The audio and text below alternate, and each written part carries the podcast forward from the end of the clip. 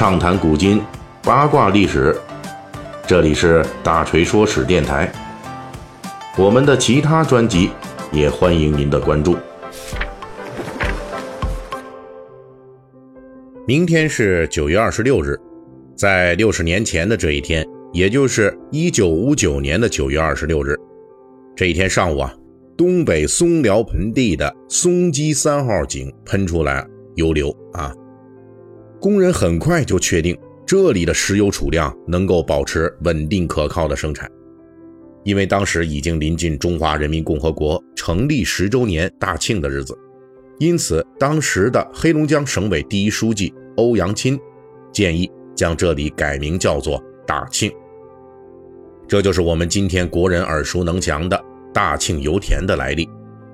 大庆油田作为新中国最大的油田。同时，也是世界范围内屈指可数的大油田。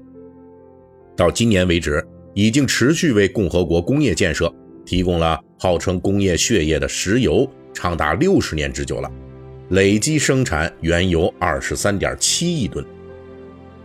然而，鲜为人知的是，就在大庆发现之前的三十年，当时的日本法西斯侵略者在入侵中国东北之后，由于日本本土极度缺乏石油产地。因此，侵略者为了能够获得更多的石油，为侵略军火工业输血。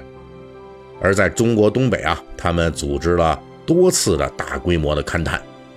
但是，经过了近十五年的努力啊，日本侵略者在东北的石油勘探行动啊，啥也没找着，最终呢，就成了这枉费心机的竹篮打水一场空了。这里锤哥呢，必须要强调一句。日本帝国主义与大庆油田的擦肩而过，对于整个世界反法西斯战争来说，都是一件大事儿。不是说说这个，光是这日本没拿到这大庆的油这么简单啊，因为这是一系列的连锁的这个因果关系。因为日本侵略者呀，后来之所以说不惜一切代价去偷袭这个像美国珍珠港啊，包括进攻南洋的这个英美等国的殖民地。最直接的原因啊，就是因为缺油。因为当时呢，在这美国等等列强的这禁运之下，到了一九四一年的八月，日本的战略石油储备已经不足一千万吨了。这个储备量呢，大概只能支撑日本维持二十个月的正常经济运转。你再加上打仗呢，那更废了。至于这二十个月之后呢，那我们这日本啊，估计那时候就只能是凉凉了。因此。日本帝国主义才决心铤而走险，与其说坐等经济崩溃啊，不如说玩一把自杀式的抢劫。日军于是是直下南洋，占领了那里的婆罗洲一带的英国和荷兰的油田，代价呢就是触发了太平洋战争的全面爆发。我们在这儿呢就大概呃做一下这个参照的比对啊。那时候，这婆罗洲的巨港油田啊，号称是年产量七百四十万吨，这就已经足以让日本侵略者这不顾一切的去抢了，甚至说不惜与英美开战。而就在当时，日本侵略者控制了中国东北啊，大庆油田啊，在二十年之后被我们中国人发现以后，曾经维持了二十七年之久的每年年产量啊五千万吨，就这么一个产量。这是这七百四十万吨的，哎，这个将近是七倍啊，六倍多呢。那这才这咱们这大庆油田啊，才叫做货真价实的飞得流油。如果说当初这日本帝国主义要是真发现了这大庆油田，那么后果确实是不可想象。不过这一切呢，都只是停留在假设了，历史是不可能啊重演的。那么这个大庆油田的成功啊。这反正是已经与这个死无葬身之地的日本侵略者就彻底无缘了。日本侵略者呢，曾经在中国东北啊搞过多次的石油勘探行动，甚至在1931年九一八事变，就是他们侵占中国东北之前，这日本人就偷偷的在中国东北，特别是北部地区进行石油勘探。到了这个日本侵略东北之后，啊，这种勘探规模啊，那就更大了。日本在黑龙江的这扎赖诺尔以及辽宁的阜新地区啊，都曾经进行过长达十年之久的勘探，但是最终是一无所获。从技术上来说呢，日本当时把世界范围内所有的能够采用的石油勘探技术，那在东北几乎都试了一遍了。但是呢，除了说花费巨资之外，是没有任何展。到了一九四一年太平洋战争爆发之后，日本被迫将部署在中国东北的石油勘探人员和设备统统的调往了南洋油田。日本侵略者就此与大庆油田彻底的无缘了。等到二战结束后啊，因为石油资源的断绝，那在这太平洋战场上被盟军痛打，这日本人他也非常不甘心。尤其是后来就在他们这个曾经勘探过的这松辽平原上啊，这中国人发现了大庆油田啊，可想而知，这当时日本人的心情是什么样的啊？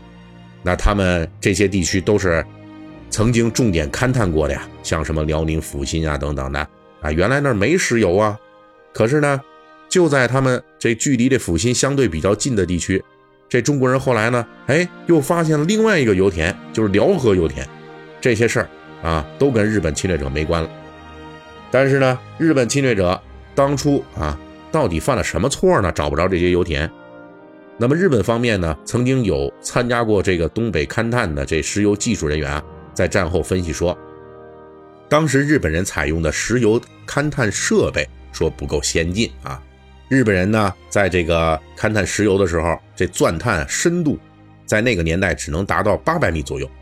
而大庆油田呢，最浅的油田深度也有一千米左右。所以说，在战后的日本啊，曾经流行过一种说法，那就是说，哎呦，只差了最后二百米，那日本帝国主义最后的这石油救命稻草。哎，就没弄着。但是呢，这只是他们的一种说法，属于把历史的错误啊解释成一种偶然、一种技术性的错误。实际上呢，这历史上的日本人啊，可不是说这倒霉是这么偶然的啊，他们这倒霉是必然的。在侵略中国东北的这十几年里边，日本人在东北啊反反复复的进行这个石油勘探啊，最深的呢，这个钻探的深度达到了两千米。而且当时日本的钻井技术已经能够达到三千米深的水，只不过呢，他们有这个深度的这种技术，但是呢，没选对地方，就是没有把这些呢普及到这个勘探领域。哎，设置了几个有限的这个钻探点儿，结果呢，选的地儿啊都是是跟这个油田八竿子打不着的这错误地点。这是因为日本人呢犯了一个致命错误。这个就必然是导致他们失败。日本侵略者当时信奉啊，这个世界当时就是世界主流的一种这石油勘探的观点，也就是海象生油理论。这种理论的核心是认为呢，石油的形成是史前时代浅海中大量浮游生物死亡之后，他们的尸体沉入海底，经过各种复杂变化之后，在海底形成沉积物，最后形成石油。而松辽盆地的大庆油田呢是陆相地层，啊，在这种理论下呢，就是会被认为就根本不可能有石油，所以当时的日本侵略者呢就把这有限的深探能力都用到了他们根据这错误理论推断出来的那些可能出油的地点，结果呢是跟真理背道而驰啊！你就是把这地球钻透了，你也找不着油，哎，所以他们就把这大庆油田就错过了。当然了，站在这事后的角度啊，咱也马后炮一下，这个日本帝国主义啊，咱们把这个大庆油田错过了，这其实呢，对于咱们中国人来讲，这是一件好事儿，并没有什么可遗憾的。只不过呢，作为科学发展路径哈，你选择错误，最终导致技术挫折，这是一个经典案例。大庆油田在成功的历史中啊，也正因为如此，给后世的我们提供了一段足可借鉴的故事。本期大锤就跟您聊到这儿，喜欢听您可以给我打个赏。